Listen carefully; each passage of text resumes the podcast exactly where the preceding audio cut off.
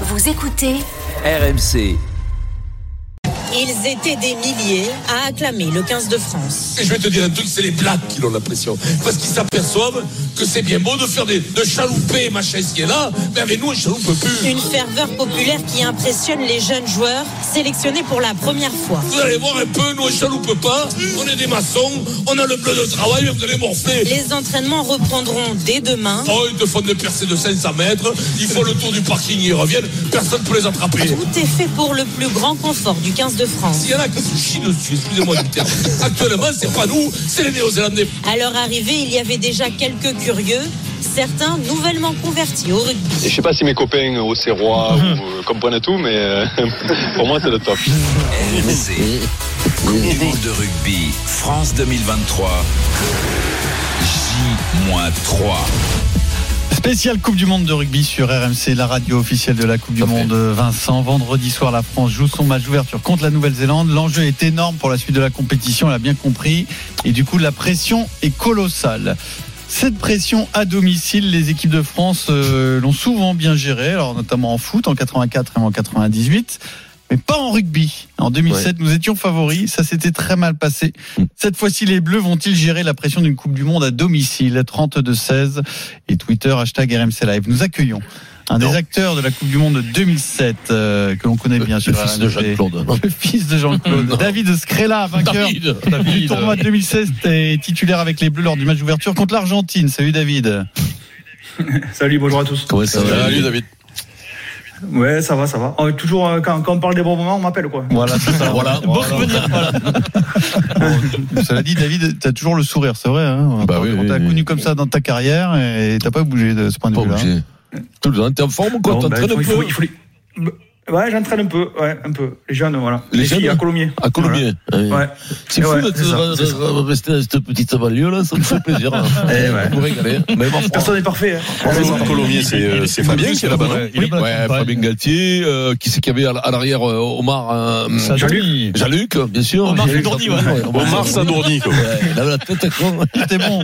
Il était bon ce Omar. Oh, il était bon, quoi, Omar. Jean-Luc Non, mais c'est- tu sais, c'est son surnom, Omar. hein. T'avais Laurent, Excellent joueur. Laurent. Pourquoi Omar avant, euh, enfin, David. Bah, il avait une tête à s'appeler Omar, Omar Sharif, tu vois, il avait une tête Ah, comme ça, avait une tête, à- ouais, une Un tête moitié égyptien, moitié syrien, euh, voilà, moitié, euh, moitié dans la Méditerranée quand même. Mais bon, voilà. Je salue Jean-Luc Sadourny. Jean-Luc Sadourny, euh, renommé Omar. Ouais. Alors, on va se faire un peu mal avec Valentin Jamin. Bonjour Valentin. Salut messieurs, salut à toutes et à tous. En se replongeant dans le traumatisme du match d'ouverture 2007 entre la France et l'Argentine. 7 septembre 2007, l'ouverture de la Coupe du Monde, elle est là, elle est toute proche. Les Bleus sont impatients, ils veulent en découdre. Certains euh, sont stressés aussi. Le temps d'heure est plutôt clair et à quelques heures de coup d'envoi de ce France-Argentine, Bernard Laporte réunit ses joueurs. Ils sont en cercle dehors et Bernard Laporte demande à un des plus jeunes du groupe, Clément Poitrenaud, de lire la lettre que Guy Moquet avait adressée à sa famille avant que ce dernier résistant ne soit fusillé. Pendant la guerre, une séquence diffusée sur TF1.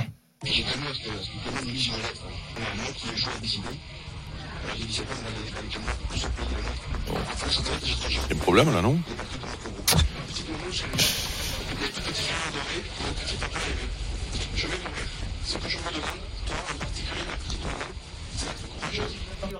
Les émotions montent, trop d'ailleurs pour certains qui euh, regret- regretteront presque ce moment ensuite. L'heure tourne et les Bleus prennent la direction du Stade de France en sortant pour prendre le quart. La pression augmente encore, raconte l'ex-demi de mêlée Jean-Baptiste Elissalde.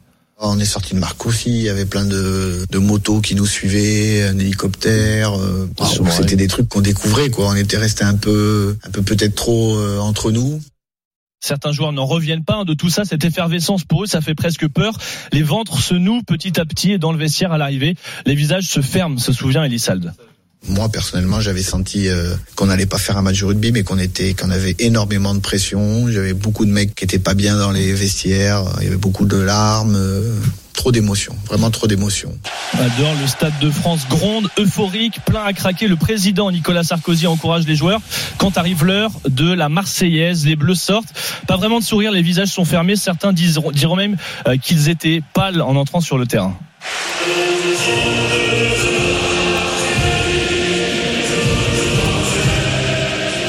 Voilà, ça chante. Et à la fin, concentration, pas diffusion de joie, de cris, contrairement à ce que font les Argentins qui eux hurlent, se motivent, le match débute et de suite les Français ne sont pas vraiment dedans. Ces Argentins, ils connaissent très bien les Bleus, 13 titulaires des Pumas euh, jouent ou ont connu la France, ils sont agressifs, parfois truqueurs et ils font des jouets les tricolores. Oula, oula, ça va vite. Corneto qui va vite, ça va très vite Plus vite qu'Evans Et c'est Ignacio Corneto Et encore, mon cher Un match très dur, un match haché, défaite 12 à 17. Les sifflets que vous entendez, une claque pour Bernard Laporte et pour le talonneur Raphaël Ibanez au micro de TF1. Quand on voit la fébrilité de certains joueurs euh, sur ce match par rapport à leurs prestations, je dirais, habituelles, on peut effectivement se dire qu'il y a eu cette pression et qu'on n'a pas su s'en sortir. J'espère qu'on a des joueurs de, de caractère dans l'équipe. Peut-être on peut pas rester sur, euh, sur une telle rencontre. Voilà, un moment très dur, mais fondateur puisque ça a finalement lancé une belle aventure qui s'est conclue en demi-finale et finalement par une quatrième place. Valentin Jamin, donc euh, on s'est replongé dans ce match d'ouverture 2007. Ça doit pas te faire plaisir, euh, David, euh, d'entendre ça, mais c'est un moment tellement incroyable. Ah, c'est pas le meilleur souvenir d'une carrière, mais bon, ça fait partie d'une carrière. Voilà, donc euh, bah, c'est vrai qu'en y repensant, moi, la lettre de Guy Moquet, par exemple, euh, ben, j'ai aucun souvenir de ça, en fait. Ah ouais? Euh, je vois Clément parler, mais j'avais, enfin, je j'ai pas compris que c'était. Ah oui. C'était, c'était. Ah ouais, ouais. Je croyais franchement, que c'était le mondial coup, moquette, euh, le c'est ça. euh, Voilà. Pourquoi tu dis ça euh, Pourquoi? Ouais, ben, ah, bah, je pense qu'on avait, on était, c'est vrai que, comme l'a dit Jean-Baptiste, on était euh, quand même à Marcoussis enfermé depuis, euh, bon, un petit Trop moment. longtemps, ouais. euh, ouais, je pense qu'on a, on était trop, trop déconnecté, quoi. Voilà. Et Mais- puis c'est vrai qu'on. Je pense qu'il y a une pression qui est montée et voilà, on parlait de cette Coupe du Monde depuis deux mois, enfermé. Et je pense que voilà, il aurait fallu Oui, c'est la faute à euh, personne, c'est la faute à. Vous- Vous n'avez pas réussi à évacuer cette pression finalement que, que- qui est montée au fil, de- au fil des jours. Oui, oui, et puis oui, je pense qu'on est, on n'a pas su la gérer, notamment euh, puisque souvent le match on l'a joué, on l'a joué peut-être 50 fois dans la tête avant, la semaine avant. Hein. Enfin voilà, ouais. c'est quand même euh, un événement et je pense que le jour J on est passé, on est passé à côté. Après on prend un STC sur l'interception, on doit presque marquer, on prend bon euh, et Tout sur mal. ce match-là quand c'est serré, ben ça, ça fait. Ça fait basculer euh, le match, donc euh, c'est sûr qu'on avait, enfin, comme l'a dit Jean-Baptiste, il y avait beaucoup de joueurs qui avaient, euh, qui avaient beaucoup de pression, euh, moi, il- moi compris, hein, je pense. Euh, voilà, je pense qu'il faut pas se cacher, il faut pas se cacher euh, là-dessus. Et mais après, je pense que l'équipe actuelle, bon, a préparé différemment. Je pense que voilà, ils se sont, euh, les entraînements ont été ouverts au public. euh, Ils ont, les familles sont venues pendant euh, trois semaines. euh, Ils ont eu des à jours de repos, donc, souvent. Ils sont rentrés à la maison, ouais, ils sont rentrés Ils sont rentrés chez fois. eux ouais. pendant deux, trois jours. Et puis attention, il y a, y un truc, il y a un truc aussi, et la pression est venue de la part des Argentins, qui à l'époque battaient Oui. régulièrement l'équipe de France. Parce que tout le monde a parlé de Guy Moquet, parce que ben, à un moment donné, il faut trouver un coupable. Donc euh, bon, ben voilà. Ouais, surtout que lui, il pouvait rien Ouais. dire, le pauvre. Ouais, Guy Moquet. Guy Moquet pouvait rien dire du tout. non. Tout le monde voulait un coupable, expliquer quoi? Mais l'explication est très simple. C'est que la pression venait, qu'on prenait régulièrement, régulièrement des tannés contre les Argentins. Parce que quand tu vois côté Pomi, Corletto et compagnie, tu sais très bien, Da- David, que c'était des joueurs de- à ce moment-là Excellent. des Et qui auraient meilleurs pu passer en demi-finale, arriver en finale. Ils auraient pu très bien gagner contre l'Angleterre. Ils ont déjoué. Oui, oui, c'est une grande équipe. euh, C'est une grande oui, on- équipe. Et on perdait régulièrement. Alors après, on explique tout, machin, ci et là. Euh, Il y en a même qu'on dit, euh, les mecs avaient gagné le quart de finale, fallait les changer, fallait faire jouer les autres. Bien sûr. Va Non, faire péter les mecs qui ont gagné les Blacks en quart de finale. Moi, Bien je, sûr. moi, je l'ai dit. Non, j'ai une Mais question. oui, mais tu peux à- pas ça, c'est pas à- à- possible. à David, j'ai une question pour toi parce que tu fais, t'es arrêté il y a pas longtemps. hein, il y a quoi, il y a deux trois ans, c'est ça?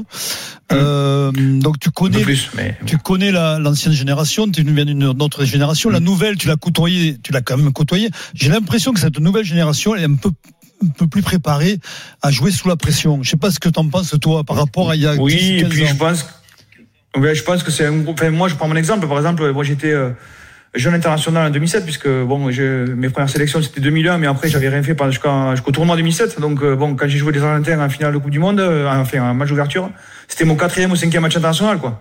Donc bon, euh, c'est vrai que t'as pas la même expérience que quand ça fait 4-5 ans que tu prépares ce mondial, que tu joues ensemble depuis le quasiment le mondial 2019. Donc forcément, et puis ces, ces jeunes-là, ils sont, enfin, voilà, ils sont préparés au monde professionnel, Ouais, euh, voilà, ils ouais. sont, ils sont, ils sont câblés pour euh, pour le haut niveau. Oui, mais ça veut dire. euh, bon, pense- veut absolument pas dire qu'ils passent pas à côté. Ah non, ils peuvent La passer à côté, oui. Euh, oui. Souvent, on dit les générations, comme, comme nous on vieillit et que les mecs, bon, ben, ceux qui jouent sont plus jeunes, c'est normal.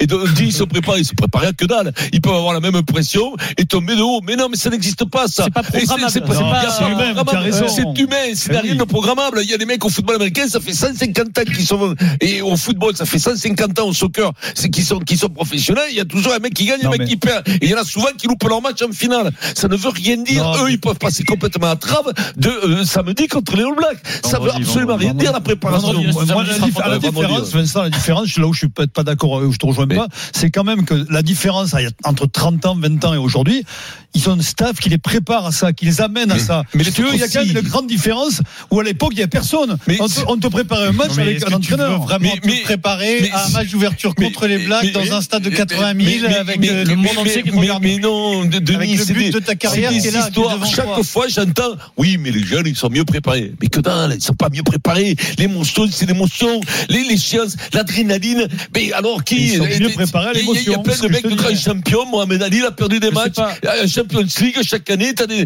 t'as des grands entraîneurs qui préparent mal son équipe. Le mec, le mec, comment il s'appelle? Momo, euh, euh, Momo euh, non, Mo- euh, Mohamed Wafti. Mourinho. Mourinho. Mourinho. Momo Mourinho. Momo Mourinho, quoi. Mon Mourinho. Oui. Bah, mon, Oui. mon Mourinho, eh ben lui, c'était le meilleur entraîneur du Oui, monde. oui. Combien de fois il a échoué Parce que la dernière fois, il s'était trompé dans le turnover. La dernière, là, il a gagné la dernière finale. Mais celle d'avant- Guardiola, Guardiola, excuse-moi. ouais, Ouais, voilà, excuse-moi, Ah, excuse-moi. Moi, c'est Momo pas- Guardiola. Ouais, Momo Guardiola. Eh ben, il se plante aussi. C'est des conneries, ça, de dire, non, mais je pense que les jeunes aujourd'hui, les ils sont bien préparés. Dalle, ils sont préparés. Deschamps l'a raconté. Didier Deschamps avec qui tu as joué, Eric, cette finale du 26 mai 93. On peut, vous étiez prêt quand même en 93. Deschamps a révélé il y a pas très longtemps. Je sais pas si tu le savais d'ailleurs, que les 25 premières minutes, le capitaine Deschamps, il, il n'arrive pas à courir, il a les jambes sciées. Et il se dit comment je vais aller Ah. au bout de la première Ouais, période. ça, comment c'est possible arrive, Ça ça. ne m'est jamais arrivé de ma vie. Et le match le Ah, plus important de sa euh, vie. il a peut-être pris la pression. ouais, ouais. Mais ouais, même tout Ou déchanté. alors tu as peut-être mal dormi la veille ou quoi. euh, Ça, Non, mais- ça, parce que ça, ça arrive. euh, Bon, s'il a dit que ça, Oui. ça lui était jamais arrivé avant. jamais arrivé, ouais. ça arrive euh, régulièrement dans une saison, deux ou trois fois où Mm. euh, de tu, canne. tu, tu cours, tu, tu as les cannes en coton, euh, tu, tu, avances pas tu sais pas pourquoi. Tu as, ta préparation c'est la même. Là, si ça y est, ben oui, tu peux prendre la pression et être un peu moins bien pendant un petit moment. Quel bien est sûr. ton sentiment, David, sur cette génération et le match qui les attend vendredi euh, Est-ce que tu redoutes, enfin, est-ce que tu te dis qu'on n'est pas complètement à l'abri euh, d'un- d'un d'un trop plein de pression? Tout est possible. Après, moi, je pense quand même que euh, ils se préparent depuis longtemps pour ce- cette échéance. Voilà. euh, c'est des joueurs professionnels qui font la prépa mentale. Nous, à l'époque, bon, on faisait un peu de prépa mentale, mais bon, c'est pas démocratisé comme maintenant. Je pense que euh, ils ont un staff qui les prépare. Je crois que Fabien Galtier a appelé tous les anciens sélectionneurs là pour préparer cette Coupe du Monde, pour voir euh, quels, quels avaient été les, Les défauts, euh, de préparation. les, les défauts, les choses à éviter pour euh, voilà être prêt euh, le jour J. Donc je pense que voilà, euh, tout le, enfin je pense que tous les anciens sélectionneurs ont participé à ça aussi. Donc je crois que voilà, tout le monde a, les enfin, a essayé de les mettre dans les meilleures conditions, les clubs pour pour pour ce match-là et pas que ce match, hein, puisque la compétition ne va pas s'arrêter vendredi. Hein. Euh, mais je pense que voilà, ils vont nous faire un grand match. euh, Enfin, je les sens motivés, prêts. euh, c'est un groupe qui travaille depuis quatre ans. euh, voilà. Après, est-ce qu'on va gagner? Je l'espère. hein. Mais voilà, au moins, euh, moi, ce que je leur dis, c'est voilà, il faut pas se poser de questions, jouer à fond euh, ce premier match. Parce que ça va très vite et voilà, c'est une, c'est une occasion exceptionnelle. Jouer au Stade de France, match d'ouverture en plus contre les Blacks. Donc euh, voilà, il faut prendre du plaisir avant tout, puisque c'est, c'est, c'est un sport et il faut prendre du plaisir sur ce premier match. Quoi. Voilà. Ben, merci beaucoup, David. Merci, David. est là sur RMC. David essaie de parler un peu Show. plus vite parce qu'on comprend pas trop. Ouais, je parle vite, ouais. C'est- Accélère quand tu parles parce que c'est un peu lent quand même. Hein. On va Merci, la parole à un David. supporter du 15 de France. Tiens, David, Olivier. Ciao, ciao. Olivier qui nous appelle de Nancy. Salut Olivier. Bonjour l'équipe. Salut. Comment il va, Olivier? Olivier, à Nancy, bien. on aime le rugby. Ouais. Oui. Oui, on aime le rugby, oui, Nancy, oui. ça y est, ça change. Non, Non, mais pas du tout. Mais non, mais c'est bien connu. Attends, pas loin, c'est le club de Morgan Parra. Mais tout à l'heure, on sera dans les Côtes d'Armor avec euh, le Ouais, Chili qui prépare si, sa si. Coupe du Monde. euh, Si tu veux qu'on qu'on vide la Perros-Guirec. salle, si tu veux qu'on vide la salle, t'as continué à faire tes tes reportages à deux balles, là. Vas-y, continue. Alors Olivier, est-ce que tu crains ce- cette pression du, du, de la compétition à domicile? Euh, comme je disais à, à votre confrère, ouais, j'ai jamais vu une équipe aussi. euh, elle, elle a confiance en elle. Voilà, elle sait, elle sait gérer les matchs, même quand elle, euh, elle donne pas l'impression qu'elle va euh, céder à la pression. Après, euh, vous savez très bien qu'il y a un petit truc dans l'engrenage et voilà, euh, t'as eu bien Tamac, t'as eu Danti, tu perds du pont au bout de 20 minutes ou un autre. euh, les Blacks, eh ben, ils vont être là. Hein. Moi, euh, tout le monde les voit parce qu'ils ont pris une, une grosse pile contre l'Afrique du Sud, pas là. Euh, c'est le Brésil du rugby quand même. Hein. Ils sont toujours là. Hein. Ils sont nés avec ça. Eux, hein. Faut, faut... Enfin, moi, je trouve qu'on est. J'aime pas quand on est trop confiant. Ouais, c'est que, Vincent, ça. C'est Vincent, ça. Ouais, Vincent, il a peur. hein. Vincent, il, Non, il a peur de Oui, ça. oui, oui, oui, oui, Il a peur de tout. Il a peur de tout. Mais non, mais non. mais il faut, il, il faut toujours garder. euh, non, non, non. Faut raison faut maîtriser. Mais non. Raison c'est- de garder. ouais. Quand on est hautain, euh, ça passe pas. Hein. Non, mais on n'est pas autant. On n'est jamais autant. C'est une équipe qui est au contraire, qui a plein d'humilité. Elle est sûre d'elle, euh, mais elle est pas. Ah bah c'est cette confiance. équipe-là. Là, cette équipe-là, moi j'ai confiance, elle me fait plaisir, mais voilà. il Autain, faut c'est différent en qu'on 2007, l'enfonce oui. Non, mais après, c'est un combat, attention, hein, c'est comme un combat de boxe, mais ça l'a dit. Après, euh, Jusqu'à maintenant, je pense qu'on est meilleur sur le terrain. On est meilleur en individualité, on est meilleur. Après, on va voir sur ce match, je sais pas. Ah, oui. Après, sur le combat devant, moi, je, je- la composition, elle est, elle est, elle est primordiale. Faut qu'on on sait très bien que si on prend l'avantage en mêlée, sur les prises en mêlée, selon la composition qu'il va faire avec une, surtout on attend de la deuxième ligne qui, Ça sera mette- Woki mette- Flamand, Vincent. qui, qui, qui- ça sera Woki Ça sera Woki Flamand. Flamand. Bon, mais voilà. C'est pas la composition que tu veux. Ah, mais c'est bon, je, je, je, tout qui avait rivalisé mon contre, avis. non, mais qui avait Non, moi, rivalisé je- contre les Sudaf. secondes. Oui, oui, Flamand, il est pas mal à droite, à droite, et c'est surtout une bonne deuxième ligne gauche. Voilà, c'est, c'est, c'est comme ça. Moi, j'aurais, j'aurais fait euh, à droite, garder des droitiers, comme, euh, comme le fils de Willy et comme, euh, comme Chaluron. Comme Chalumeau. Chalumeau. Euh, juste un dernier mot sur la pression de ce match parce qu'on en discutait juste avant le, le débat hors antenne Denis en 87 euh, avant la finale face au Black. Pareil, trop plein d'émotions. Alors là, ça n'a rien à voir avec la pression à Oui, domicile oui. puisque Non, la pas à domicile. préparation était catastrophique. Mais, Mais, mais l'approche d'un grand événement, ça Ouais. compte quand même. Hein. Mais c'est énorme, c'est énorme l'approche. Et puis l'approche, c'est l'entraîneur, hein, c'est l'entraîneur, le staff. Et à l'époque, nous, on avait Jacques Foroux. Il a, il a voulu jouer sur l'émotion. Je crois qu'on y a, on y a laissé beaucoup d'énergie. On s'est vidé, on s'est vidé. On est arrivé sur le terrain. On n'avait pas les, il n'y a pas cette tension C'est-à-dire vider, euh, vider. euh, Merci Eric, Ouais, émotionnellement. merci. De- Euh, émotionnellement. Non, mais euh, aux, toilettes-. Comme les Non, mais on est sorti. Je vous raconter en deux minutes. euh, on est sorti sur le terrain avant le match. euh, euh, Jacques nous a amené dans l'embut. Avant cette finale, on regardait les tribunes, tout ça, et tout le monde pleurait. Il y avait, il y avait des pleurait. On est rentré dans les vestiaires. Et, je vais- Et quoi. et Jacques dans les vestiaires, il a dit, euh, Non, il a dit en remplaçant sortez tous. Je reste avec les 15. Et là, il a dit un mot à chacun pendant deux minutes. Ça a duré très longtemps, au point de pas s'échauffer. Ah ouais, C'est-à-dire que l'arbitre a sifflé cinq minutes avant, on en a fait trois, trois. après. Mais bon, Ah ouais. c'est un souvenir impérissable. C'est- c'est- non mais dans- humainement, c'était fort, c'était fabuleux parce que Jacques était authentique et qu'il nous a vraiment dit des mots qu'il qu'il pensait, qu'il. puis- Mais Ouais, Vous, auriez pu les battre non, Au niveau du rugby, vous auriez pu les battre tu sais, les- on, peut pas refaire l'histoire, mais cette, cette équipe des Blacks nous craignait parce qu'on les avait massacrés à Nantes six mois avant, la même équipe, la même équipe de France, la même équipe des Blacks. On les a- devant, ils les avaient massacrés à Nantes. Et puis là, est-ce qu'on avait l'énergie pour refaire l'histoire, pour refaire la même histoire? Je sais pas.